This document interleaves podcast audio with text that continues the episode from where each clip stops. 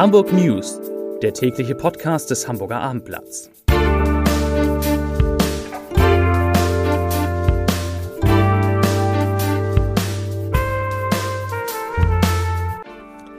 Herzlich willkommen zu einer neuen Podcastwoche mit dem Hamburger Abendblatt. Mein Name ist Lars Heider und heute geht es um ein Dilemma der Hamburger Corona-Situation. Weitere Themen bei Airbus hat es einen neuen Corona-Ausbruch gegeben. Der Anteil der britischen Mutante an den Fällen in Hamburg steigt und Unbekannte verstreuen große Nägel auf einem Spielplatz. Dazu gleich mehr.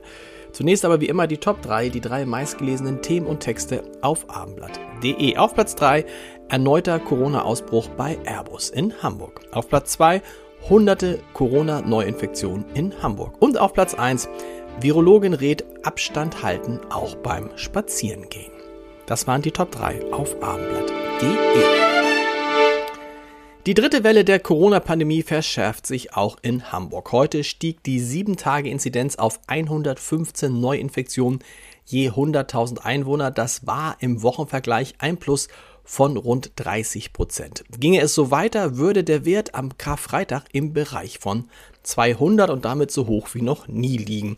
Davor warnen viele Experten, unter anderem Nicole Fischer, eine Virologin am Universitätsklinikum Eppendorf. Sie sagt, dass nach Ostern in Hamburg eine Situation sein könne wie um Weihnachten herum, allerdings mit deutlich höheren Fallzahlen. Das wiederum liegt vor allem an der britischen Mutante B117, die bekanntermaßen deutlich ansteckender ist als das ursprüngliche Coronavirus und die inzwischen in Hamburg für rund 80 Prozent aller Fälle verantwortlich ist. Zum Vergleich, Anfang Februar hatte B117 bei den untersuchten Neuinfektionen nur einen Anteil von 20 Prozent ausgemacht. Im Kampf gegen die Pandemie setzt der Senat neben dem erneuten Lockdown vor allem auf ein höheres Tempo bei den Impfungen. Demnächst sollen die über 70-Jährigen, diesmal gestaffelt nach Jahrgängen, eine Einladung für einen Termin im Impfzentrum in den Messehallen erhalten. Durch ihre Impfung dürften schwere Krankheitsverläufe und Klinikaufenthalte vermieden werden. Die Zahl der Neuinfektionen wird wahrscheinlich weiter steigen, denn die Treiber der Pandemie sind in Hamburg eher jüngere Leute. Seit Auftreten des Coronavirus wurden in der Stadt allein bei den 20 bis 29-Jährigen mit rund 10.500 Fällen fast so viele Erkrankungen festgestellt wie bei Achtung allen über 60 Jahre alten Hamburgerinnen und Hamburgern zusammen. Die kommen nämlich zusammen, also alle über 60 auf knapp 11.100 Fälle. Zum Vergleich, die 60 bis 69-Jährigen allein kommen nur auf knapp 4000 Fälle. Die Altersgruppe mit den zweitmeisten Infektionen sind übrigens die 30 bis 39-Jährigen, gefolgt von den 40 bis 49-Jährigen. Bei Airbus hat es erneut einen Corona-Ausbruch in einem Produktionsbereich am Standort Hamburg gegeben. Betroffen ist dieses Mal die Strukturmontage der A320-Familie. In dem Bereich werden die Rümpfe der Flugzeuge zusammengebaut. Im Anschluss werden die Maschinen mit Elektrik, Hydraulik und Klimaleitung versehen. Der A320 ist der Verkaufsschlager des Konzerns. Mehr als die Hälfte dieser Jets wird im Werk auf Finkenwerder entmontiert.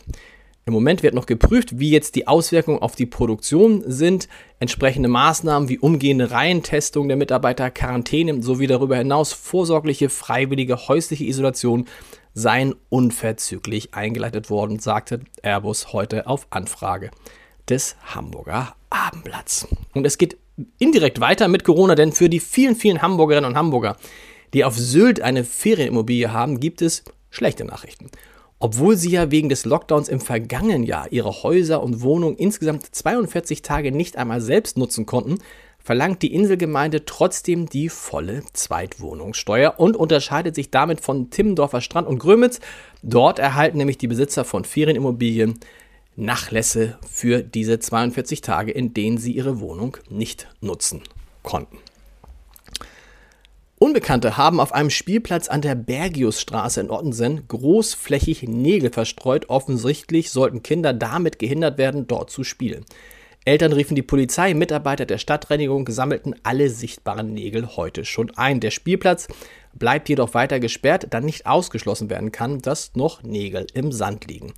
Am morgigen Dienstag würden Kollegen der Abteilung Stadtgrün den Spielplatz mit Metalldetektoren absuchen und alle eventuell verbliebenen Nägel entfernen, kündigte die Stadtreinigung heute an.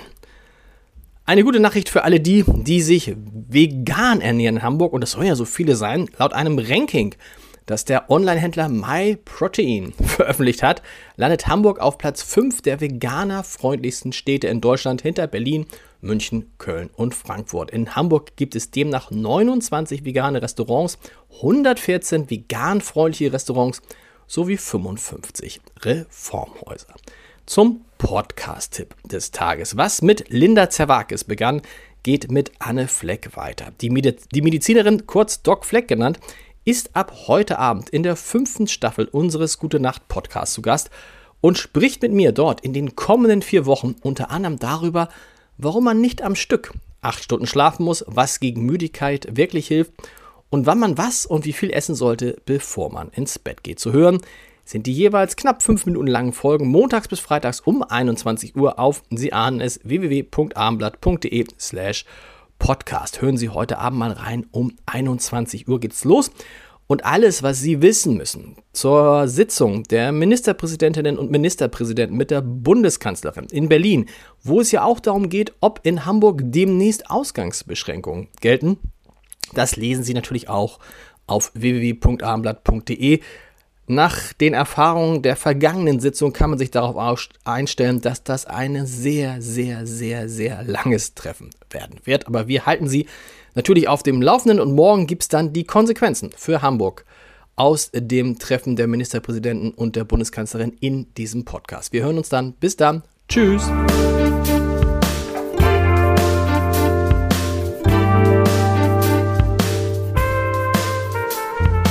Weitere Podcasts vom Hamburger Abendblatt finden Sie auf abendblatt.de slash podcast.